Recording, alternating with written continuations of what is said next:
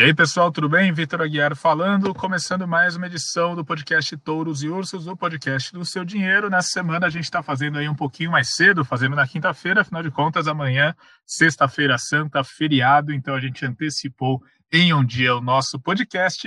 E bom, eu estou aqui na companhia do Vinícius Pinheiro, não na companhia presencial, mas é eu aqui dos estúdios avançados de Perdizes. Vini, de onde é que você está falando? Fala, Vitor, tudo bem? Estou pertinho de você aqui, na, na Pompeia, é, nos ah. estúdios da Pompeia, é, direto aqui do home office, ou, ou para usar o português castiço aqui, o, o, direto do teletrabalho. Teletrabalho, exatamente, adoro teletrabalho. Bom, a gente tem bastante coisa para falar, a semana mais curta, mas a gente teve uma semana agitada, né? Parece que todo mundo resolveu aí se movimentar nesses quatro dias. E a gente teve dias bem agitados aqui no mercado e dias bem positivos no mercado, né? É, tanto na bolsa quanto no dólar, a gente teve uma forte onda de alívio e a gente está caminhando aí para quatro sessões consecutivas de alta na bolsa e de queda no mercado de câmbio. A gente vai falar um pouco sobre a dinâmica que movimentou os mercados brasileiros nesses últimos dias.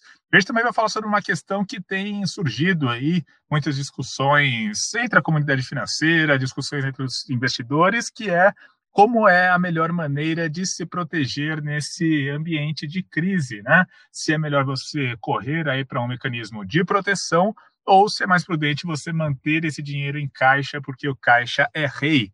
Uh, vamos falar também sobre a questão da eleição americana, né? A eleição americana, na verdade, ela era apontada no começo do ano como principal fator de movimentação dos mercados, acabou ficando em segundo plano perto da crise do coronavírus, mas ainda assim é um fator importante. A gente teve um desdobramento aí, que foi a desistência do Bernie Sanders da corrida pela Casa Branca. A gente vai discutir um pouco sobre os desdobramentos né, dessa movimentação do Bernie Sanders e como é que o mercado reagiu à notícia. Claro que a gente também vai falar sobre tudo que movimentou aqui o cenário político brasileiro. A gente teve uma mini crise em Brasília envolvendo aí a figura do ministro da Saúde, Luiz Henrique Mandetta. A gente teve aí um rumor de que ele seria demitido, depois ele não foi demitido, enfim, teve, tivemos aí bastante bastante nebulosidade, bastante turbulência lá em Brasília e também em Brasília a gente vê aí uma bomba fiscal sendo discutida lá no Congresso. Também vamos falar um pouco sobre esse assunto, né, Vini? Bom,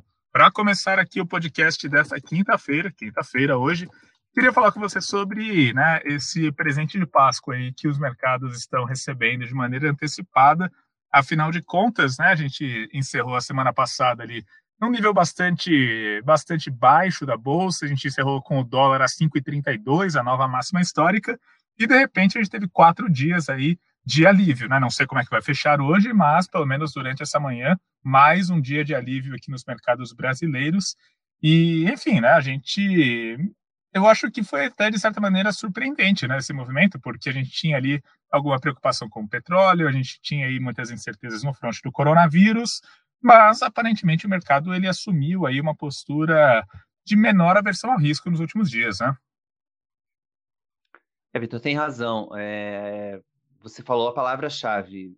Foi surpreendente essa retomada do mercado nessa semana, essas quatro altas consecutivas, né? Uma semana inteira, né? Se a gente considerar que amanhã não vamos ter pregão, então a gente são, se a gente confirmar quatro altas consecutivas, vamos ter uma semana inteira de, de alta da bolsa e também um alívio importante no dólar, que chegou a passar do patamar de 5,30 e agora a gente está vendo a moeda americana aí é, abaixo de 5,10 nesse momento, né? R$ 5,06 no momento que a gente está conversando aqui. Me surpreende bastante, Vitor, porque a crise do coronavírus está longe de ser solucionada e a gente está passando por todo esse perrengue justamente porque diante da incerteza com relação é, ao desfecho e de como que as economias é, vão reagir à pandemia. No momento, a gente continua parado, a gente tem boa parte do mundo parada, então realmente é um pouco surpreendente essa reação dos mercados, mas a gente tem que lembrar que os investidores do mercado financeiro sempre procuram se antecipar aos movimentos.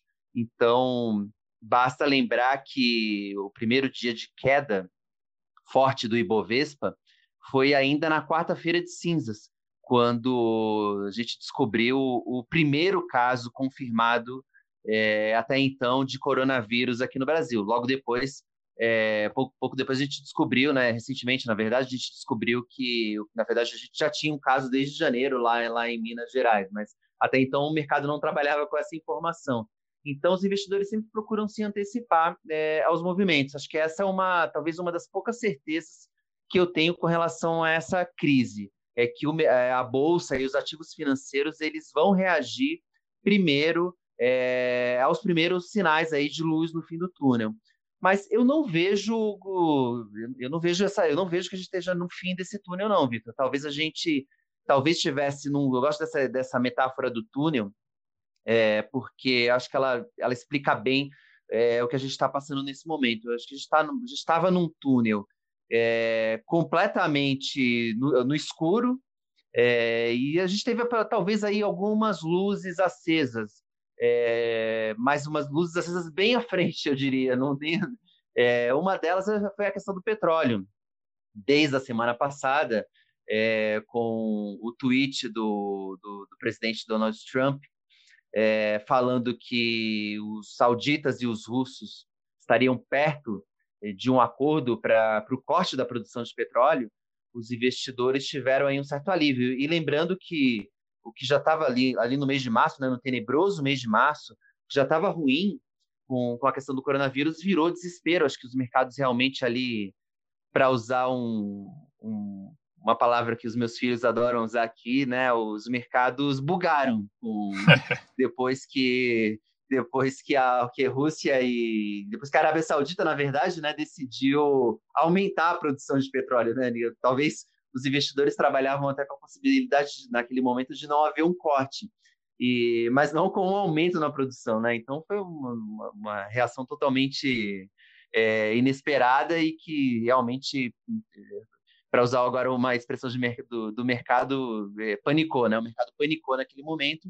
E a gente agora vê aí alguns sinais de que, de que pode haver algum acordo, e isso traz algum, alguma perspectiva de pelo menos de uma normalidade é, nos mercados, Vitor. Não sei se você ouviu alguma coisa diferente ou se as pessoas com quem você conversou aí ao longo da semana viram algum motivo para alguma volta da euforia. Não, então, né, uma coisa que todo mundo né, tem citado é a questão ali, digamos, da tendência de estabilização da curva de novos casos e de mortes por causa do coronavírus na Itália e nos Estados Unidos. E, de fato, quando você olha ali né, para a série histórica de números, dá para ver que realmente, né, por exemplo, eu acho que vai a coisa de duas ou três semanas, a gente tinha aquelas manchetes, poxa, na Itália morreram tantas pessoas, é um novo recorde. E no dia seguinte, ah, morreram tantas pessoas, quebrou o recorde ontem, né? Tava vindo nessa escalada, agora parece que sim, a gente chegou num nível mais estável. Isso é uma boa notícia? Isso é uma boa notícia, afinal de contas, né, mostra ali que talvez a situação ela esteja caminhando para uma situação menos crítica. Mas é claro que isso não é assim a solução né, da, da crise do coronavírus. A gente ainda tem uma quantidade muito grave de pessoas sendo contaminadas e pessoas morrendo por dia, né? Então, não é que, poxa vida, né, o coronavírus aí chegamos, né, na solução, vai acabar ali semana que vem. Não vai. O impacto ainda vai durar muito tempo. O próprio Trump diz que esse mês de abril vai ser muito duro lá nos Estados Unidos. Né? Ele mesmo admite que a situação ela ainda vai piorar bastante no sentido de que ainda vamos ter assim uma quantidade muito grande, muito triste, né, de mortes e então eu entendo, né, quando o mercado ele olha para essa tendência de curva e já faz projeções para o futuro, afinal de contas, né, é uma mudança de tendência. Só que Uh, né, me parece que algumas pessoas elas estão já assumindo uma postura de olha só o pior já passou quando eu acho que ainda não, né? Eu acho que ainda vamos ter, né, tanto do ponto de vista de saúde pública quanto do ponto de vista de economia, uma situação ainda bastante delicada aí na Europa, nos Estados Unidos. Aqui no Brasil a gente está um pouco para trás na curva, então a tendência é que a gente ainda tenha dias mais difíceis daqui para frente, então a gente ainda não chegou nessa fase de estabilização. Enfim, uh, né, uh, no, lá do lado exterior, né, tem isso. Tem também um lado, Vini, da questão de novos pacotes de estímulo econômico, né? A gente viu que o Japão lançou novas medidas, os Estados Unidos, o próprio Trump disse que está preparando aí um pacote de 250 bilhões e aí para injetar ali em pequenas pequenas empresas, para reativar o comércio, enfim, né, naquele esforço de não não deixar que a economia ela entre em colapso por causa desse período de quarentena. Mas esse pacote ele ainda não foi formalmente anunciado, existe só uma expectativa. De qualquer maneira, me parece que a gente está naquela fase que o, que o mercado ele quer subir, então ele está procurando motivos que justifiquem que ele de fato suba, mas assim, me parece que muitas vezes os fatores eles não são propriamente fortes, né? pelo menos não nesse fronte do coronavírus. Uh, ok, aqui dentro a gente teve algumas coisas, teve aí alguns dados econômicos mais ou menos, a gente teve também aí né, a liberação do saque de FGTS, etc. Mas sabe, é, eu tenho a nítida impressão que é o, mercado, quando o mercado quer subir, ele sobe e ele acha algo que, que justifique essa subida, mesmo que não seja uma justificativa tão firme assim. Não sei o que, que você acha. Não, não, a gente até brinca, né, Vitor, quando a gente conversa na redação, né, só é. os tempos de redação, né, que, que, eu, que eu dou uma cutucada em vocês, te pergunto o que está acontecendo e não tá, porque a bolsa está subindo e às vezes não está realmente acontecendo nada. É, para mim, Vitor, o momento ainda é, inspira muita cautela. É, se, o, se a economia realmente passar por esse período de quarentena e depois disso é, a vida voltar é, ao normal, ou, a produção é, retomar um determinado nível de anterior à, à, crise, eu até acredito que a gente pode ter motivo para uma, uma recuperação nos mercados, mas eu não vislumbro essa, essa possibilidade nesse momento com, com tanta firmeza, porque a gente não, não, não tem ainda, nenhuma notícia de que o, de, de uma cura, né, de, um, de, um, de, um de um tratamento efetivo comprovado para o coronavírus e muito menos uma vacina, embora ter, é, é, esteja se gastando muito dinheiro, né, e, ter, e a contabilidade aí já são, já são, a última vez que eu vi, eram mais de 40 vacinas sendo desenvolvidas é, para o coronavírus, mas ah, o fato é que a gente não tem nada é, ainda nesse, nesse sentido. Então, eu imagino que os mercados podem ter aí uma segunda onda de queda, se for necessário uma segunda leva de quarentena, é, se os casos, se tiver um novo recrudescimento dos casos. É, mas, assim, a gente, por outro lado, tem algumas notícias positivas, do, acho que da China, lá de Wuhan, né, de, a volta é, da, das atividades lá no primeiro epicentro do coronavírus, também é uma notícia que, que animou os investidores, pelo que eu vi aqui nos últimos dias. Mas é, eu acho que ainda inspira muita cautela. Tudo aquilo que a gente vem falando nos outros podcasts é, continua válido. Mantém uma carteira diversificada. Bolsa é, não pense na bolsa para maio de 2020, nem dezembro de 2020. Pense na bolsa para 2023, 2025, é, que realmente você tem ali as melhores empresas do, do Brasil é, listadas. Você pode ser sócio de, de, de, das maiores empresas do Brasil e elas, enfim, vão continuar aí no, com ou sem coronavírus. Então, pode ser a crise pode ser realmente uma oportunidade de se tornar sócio dessas empresas é, a preços muito convidativos. Mas eu não vislumbro no curto prazo uma solução é, para essa questão do coronavírus. É, enfim, embora toda, toda alta no, no, de curto prazo é anime, né? Melhor do que está caindo. Ah, não, com vida. certeza, né? Eu acho que para quem aproveitou aí os níveis de preço, por exemplo, que a gente estava na sexta-feira, né, para comprar alguma coisa, acaba, é claro que comemorando, né? A gente tem aí uma alta de mais de 13, 14% do Ibovespa só nessa semana.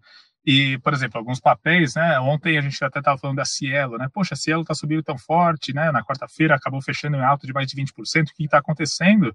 Eu acho que é muito com base nessa, nesse pensamento de, poxa, os preços estão são tão baixos que se você tem um pensamento ali um pouco mais de longo prazo, é quase certo que você vai ter um, um, um lucro. Né? As ações da, da Cielo estavam abaixo dos R$ reais na sexta-feira passada, então a gente vê que isso disparou né, muito interesse, disparou muita gente aí querendo ser acionista da Cielo, né? porque nesses níveis de preço, realmente é fica muito difícil você pensar que, poxa, né, é uma, uma uma aposta que não vai render nada ali em dois anos, três anos, né?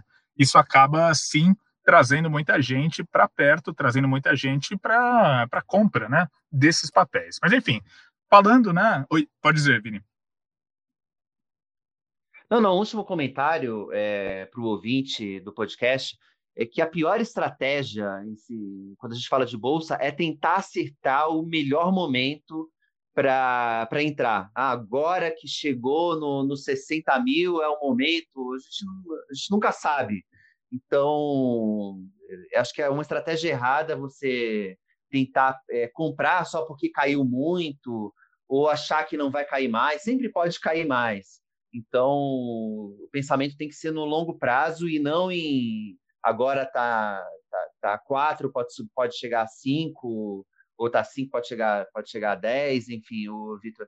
É, tentar pegar a faca caindo. Eu não gosto dessa estratégia. Não, e falando em estratégia, né, tem outro assunto também que eu acho que tem movimentado bastante aqui a comunidade financeira, né? Você olha no Fintuit, você olha ali o pessoal, né, comentando muito sobre isso, que é a questão, né, de busca de proteção, né? Porque aqui no podcast, no seu dinheiro, a gente sempre fala, né, que você precisa sim ter algum mecanismo de proteção na sua carteira para estar aí de alguma maneira, né, com uma mínima margem de segurança em eventos de queda, né? Então, por exemplo, é sempre conveniente você ter ali algum dólar, você ter uma carteira diversificada, enfim, né? Para você não estar assim 100% exposto ao risco, digamos dessa maneira. Mas agora que, né, todo o evento de colapso das bolsas, dos mercados em março já aconteceu, né? Quem não tinha proteção, como é que deve deve proceder agora, né? Ainda é tempo de comprar hedge, ainda é tempo de investir nesses ativos que tenham viés mais defensivo, ou não, a melhor estratégia é se você tem dinheiro na mão, fique com esse dinheiro na mão, né? Enfim, a gente né, ouve muita gente falando sobre isso e a gente soltou uma matéria bem interessante com a visão de alguns gestores aí de grandes fortunas, né? E eles fazem uma ponderação que é quase unânime, que é, olha, com o dólar acima de cinco reais, com o ouro já em níveis mais elevados, porque afinal de contas, né, durante a crise o ouro ele acaba ganhando um certo impulso e, né, ao longo desse ano todo ele já tinha subido um pouco. Então, com os ativos de proteção já mais caros, o ideal seria então você né, manter o dinheiro em caixa como mecanismo de proteção. Né? Afinal de contas, se você tem caixa, você consegue atravessar um período mais turbulento, um período em que a liquidez ela vai ser mais exigida. E me parece que esse é um pensamento muito acertado, viu? Eu concordo bastante com essa visão. Afinal de contas, né, eu acho que a gente está num modo em que muitas empresas, muitos investidores, eles entram ali numa, digamos, um modo sobrevivência, né? Você tem que garantir que você precisa de liquidez e, em última instância, ter posição de caixa relevante é fundamental, né? Ô, Vitor, tem um vídeo, um vídeo circulou no, é, na internet, né? Do, pelo menos na, circulou na internet no, nesse mundinho das finanças, né? Que foi um vídeo, uma entrevista do Ray Dalio, né, um dos maiores gestores de todos os tempos aí no mercado, é, lá em Davos. Ele deu uma entrevista falando que cash is trash, né? Enfim, o caixa é lixo. É, e os fundos do, do Ray Dalio sofreram bastante ali, menos de um mês depois com a crise do coronavírus. E, enfim, isso acabou virando meme ali para os detratores ou para os invejosos ali do, do, do Ray Dalio. É, Vitor, eu, eu concordo com você. Acho que, que, que, o caixa, ter caixa, né? Quando a gente fala ter caixa, não é deixar o dinheiro debaixo do colchão. É você ter uma parcela naquela reserva de emergência. É algo também aqui que a gente. Outra.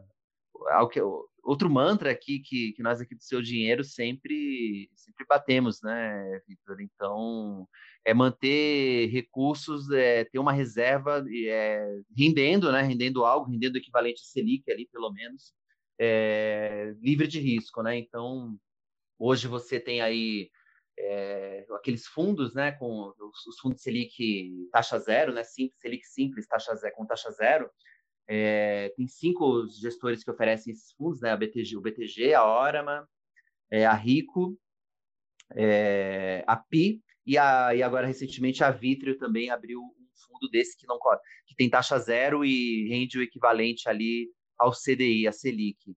Você também pode deixar o dinheiro no também no Tesouro Selic, né? No Tesouro Direto. É, o único probleminha do Tesouro Selic é que, é que você a liquidez é de um dia, né? Você vai, você pede o resgate, se você precisar hoje, você vai ter o dinheiro só no dia seguinte. Nos fundos você tem o dinheiro no mesmo dia, o que é uma vantagem. É, eu concordo que tem que ter, que tem que ter caixa, Vitor. É, inclusive, na semana passada, eu gravei um áudio lá no, no, no nosso grupo do Telegram, lá para os leitores premium do Seu Dinheiro, é, falando um pouco da entrevista aqui do, do gestor Márcio Appel, é, ali da, da Adam Capital. Ele até chamou atenção para esse dólar que já estava batendo nas máximas ali de 5,30, né? Ele até falou que ia faltar real para comprar dólar com com, com o dólar naquele, naqueles patamares. Então, ele até tinha, ele estava apostado na, na alta do dólar e ele tinha zerado essa posição comprada. É, então, até lá naquela ocasião, tinha falado para os ouvintes no Telegram para não entrar, não comprar dólar, achava que não era realmente, o dólar estava caro, não era o momento de comprar dólar, com um dólar a 5,30. Mas, por outro lado, Vitor, para quem já tem dólar, para quem algo, e algo que a gente também sempre fala, é, eu acredito ah, que sim, tem sim, que manter. É, eu acho fundamental ter uma parcela da, da, da, carteira em dólar. A gente nunca sabe o que vai acontecer. Nesse momento, está tudo, as coisas estão se encaminhando, né? enfim, para um, é, o nível de estresse nos mercados, pelo menos, se reduziu. Mas é sempre bom ter uma parcela da carteira em dólar. Então, eu não, eu não reduziria nem zeraria essa exposição em dólar. E sim, acho que é legal ter uma parcela de dinheiro em caixa, porque pode surgir uma oportunidade na crise.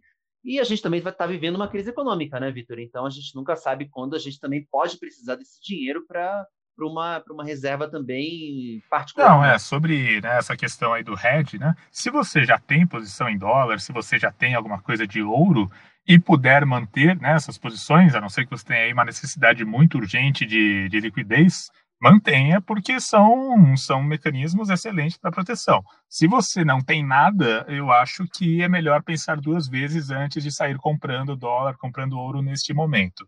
É, né? Por que, que eu falei, ah, se você não tiver, é, a não ser que você tenha uma necessidade urgente de liquidez? Porque isso foi uma coisa muito curiosa que aconteceu com o ouro durante março, né? A gente via que, num primeiro momento, o ouro disparou, só que em seguida ele caiu. E ele caiu por quê? Porque teve esse movimento, sim, de muitas pessoas precisando zerar as posições em ouro para fazer caixa para arcar com as necessidades financeiras por causa das perdas muito fortes na bolsa, né? Isso foi uma coisa que no primeiro momento é assim contraintuitiva, mas que depois a gente viu que de fato num, num, momento crítico, o ouro, né, que é o mecanismo de proteção, acabou sendo sacrificado para fazer caixa. Mas, enfim, né, a não ser que você esteja de fato nessa situação crítica, eu acho que manter o ouro, é, manter ouro, manter dólar, manter esses mecanismos é uma boa opção, é fundamental. Mas se você ainda não tem esses mecanismos, uh, eu acho que é melhor é melhor ir com cautela, né? Não não ir com tanta sede ao pote para comprar esses ativos de hedge. Bom, mudando um pouco o, o foco do nosso podcast, saindo um pouco das questões de mercado e indo um pouco para as questões políticas, que, é claro, afetam o mercado, afetando, e aí a gente teve um desdobramento importante na questão do cenário político americano, né, Vini? Ontem, é, foi ali por volta de 11h30 da manhã, a gente estava ali, né, falando no chat do, do seu dinheiro, né, combinando ali a cobertura, e aí chegou ali a primeira notícia de que o Bernie Sanders tinha desistido da campanha eleitoral, né, e aí muita gente pergunta, né, poxa, mas é a prévia do Partido Democrata e é uma eleição em outro país, assim, sabe, qual que é a importância disso? Isso é um assunto relevante? E a resposta é sim, isso é um assunto muito relevante para quem acompanha mercados, porque, enfim, eu acho que aí a questão é só a gente dar um exemplo, né, usando aqui a realidade local. Do mesmo jeito que a, que o, a corrida eleitoral no Brasil mexe com os mercados brasileiros, a corrida eleitoral americana mexe com os mercados americanos, só que os mercados americanos, eles, eles ditam o rumo dos mercados globais, né? Então, na verdade, vira uma bola de neve. Então, a gente viu, né? O Bernie Sanders desistiu e ele tem né, um perfil um pouco mais radical, um pouco mais avesso aos mercados. Com a desistência dele, fica só o Joe Biden, e o Joe Biden ele tem um perfil mais mais centralizador, né, um perfil não tão radical, então, né, o mercado é claro que reagiu positivamente, né, Vini? Uh, no fim do ano passado, a gente conversava, né, que a eleição americana ela seria, né, o principal fator de influência para os mercados, mas é claro que a crise do coronavírus veio e atropelou ali a disputa pela casa, pela casa, pela casa Branca, mas é claro que ainda é um fator sim importante, né? Ô, Vitor, saudades, né, desse, do, do tempo em que a eleição americana era o principal fator de risco no horizonte. É, os investidores é, tinham é, algum receio realmente do, de, de, quem seria o candidato democrata, é, porque dependendo de quem fosse, caso ele fosse vitorioso contra o Donald Trump, poderia representar é, uma ruptura ali no sistema. É, o Bernie Sanders tem uma, uma posição mais socialista, digamos assim, é, tem, uma, tem bastante empatia, principalmente da população mais jovem nos Estados Unidos. E você tinha também outros candidatos ali, como a Elizabeth Warren, que era, que era o terror dos bancos, e, e, no, começo da, no, no, começo da corrida, ali pela disputa democrata. Tivemos um, um suspiro de esperança é, com quando Michael Bloomberg é, entrou na disputa, mas ele, desempenho desastroso dele nos debates acabou sepultando as chances dele na, na, na corrida ali pela, pela vaga democrata.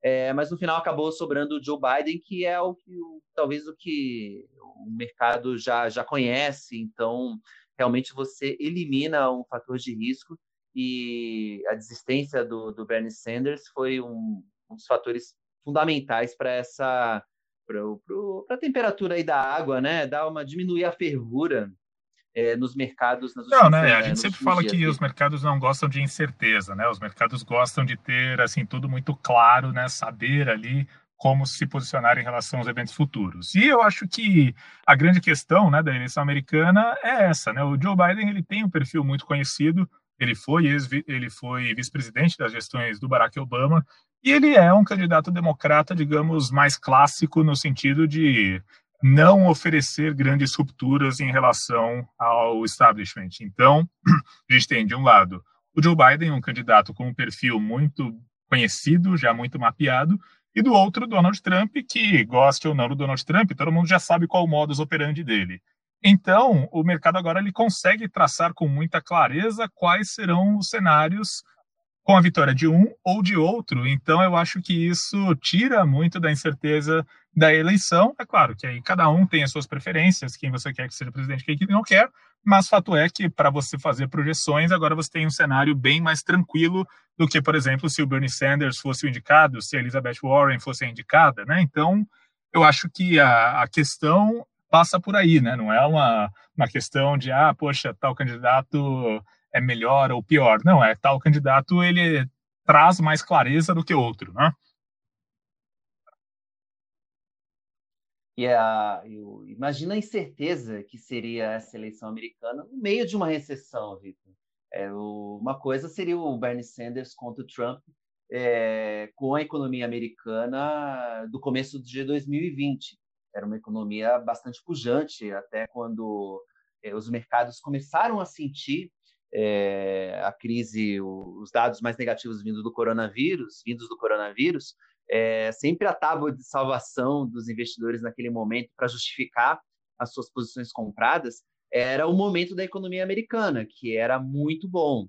É, mas agora as projeções aí para o segundo trimestre, seja qual for a, o desfecho da, mesmo que a gente tenha um desfecho rápido para a questão do coronavírus, o que repetimos não parece ser o caso, é, a gente está falando de uma queda de mais de 30% do PIB dos Estados Unidos no segundo trimestre. Qual seria o efeito disso é, nas urnas ali no, no final do ano? Totalmente imprevisível. Então, é, a desistência do Bernie Sanders é, reduziu bastante esse fator de risco Não. na. E, bom, mantendo aqui a nossa pauta no cenário político, mas deslocando o foco dos Estados Unidos para o Brasil, a gente teve uma semana bem agitada lá em Brasília, né, Vini? E aí tem, acho que, dois assuntos né, que estão concentrando as atenções do mercado. Né? Em primeiro lugar, tem a questão ali envolvendo o ministro da Saúde, Luiz Henrique Mandetta. No começo da semana teve uma turbulência muito forte envolvendo a permanência dele ou não no cargo. E agora, mais para este fim de semana, para, este, para essa véspera de feriado, vem a questão de uma bomba fiscal sendo desenhada lá no Congresso. Bom, acho que começando pela questão do ministro Mandetta, né? Uh, enfim, nessa altura do campeonato todo mundo já sabe, né, mais ou menos o que aconteceu, né? Uh, o Mandetta e o presidente Jair Bolsonaro, eles estavam ali num atrito público, Mandetta defendendo ali as medidas de isolamento, Bolsonaro defendendo ali que não seja tão rígido, que era preciso evitar um colapso da economia, um fechamento total da economia, e na segunda-feira essa tensão chegou no ápice, mas uh, no fim o Mandetta acabou permanecendo no cargo. Né? E, de certa maneira, essa permanência do Mandetta ela acabou trazendo uma tranquilidade né, para o mercado, em primeiro lugar porque o trabalho do ministro ele tem sim um respaldo popular e tem um respaldo dos investidores, e em segundo porque né, existe a esperança de que, ok, então a gente coloca aí um ponto final nessa história e agora a gente caminha para frente, né? Eu acho que todo mundo está muito tenso com esse bate-cabeça, né? E aí tenso em relação a as diretrizes de saúde pública e as diretrizes econômicas, né? nesse ambiente, como é que fica, de fato, a direção do país. Exatamente, Vitor. Você falou aí do, do, do, respaldo dos investidores, mas até mais, muito mais importante do que o respaldo dos investidores é o respaldo científico que o, que o ministro Mandetta tem. Então, que é o que deveria, que, que é o que deveria nortear é, as ações do presidente Jair Bolsonaro, mas infelizmente não é o que vem acontecendo.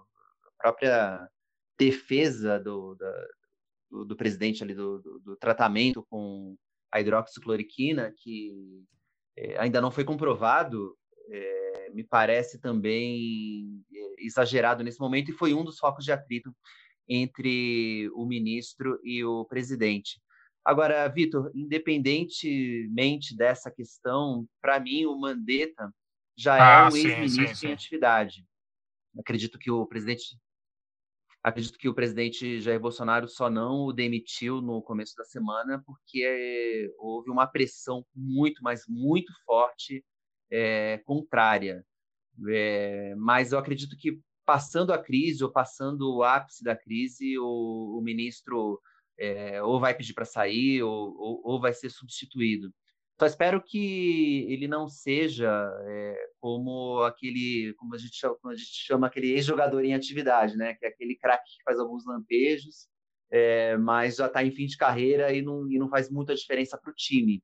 É, espero que o ministro, nesse período que ele continue no governo, que eu acho que vai ser limitado, ele consiga ter autonomia para trabalhar e liderar as ações é, do, do país é, no combate à pandemia Bom, do E para encerrar, é claro que a gente não pode deixar de falar da questão fiscal, né? Porque lá no Congresso tem um pacote bem grande ali de auxílio aos prefeitos, aos governadores, só que esse pacote ele traz sim uma pressão do lado fiscal, uma pressão enorme, né? E tem uma preocupação em relação às consequências desse pacote caso ele seja aprovado, né? O presidente da Câmara, Rodrigo Maia, ele aparece aí como principal defensor da proposta, mas lá em Brasília mesmo isso está gerando muita polêmica e lá em Brasília mesmo tem sim um atrito forte entre o Maia e o Guedes, né, que eram aliados até ano passado, né?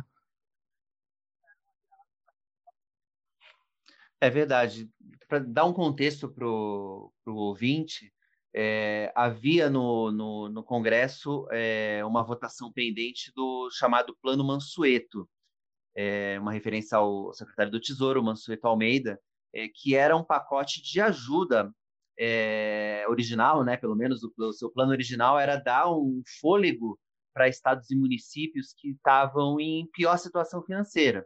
Mas em troca dessa desse desse alívio no caixa, eles deveriam se comprometer com, com medidas de austeridade fiscal. Então, parecia ser um ganha-ganha. O governo abria a mão eh, de uma receita de curto prazo, mas teria ali um, e os, e os, mas teria um ganho de longo prazo com, com, com maior compromisso dos estados e municípios com, com a austeridade fiscal, e de outro lado, os, go os governadores, prefeitos teriam algum espaço para lidar com as suas receitas. Tem muito estado, é, que, mesmo antes da, da questão do coronavírus, que estava ali estrangulado com, com suas despesas, porque não fizeram sua lição de casa é, em governos passados.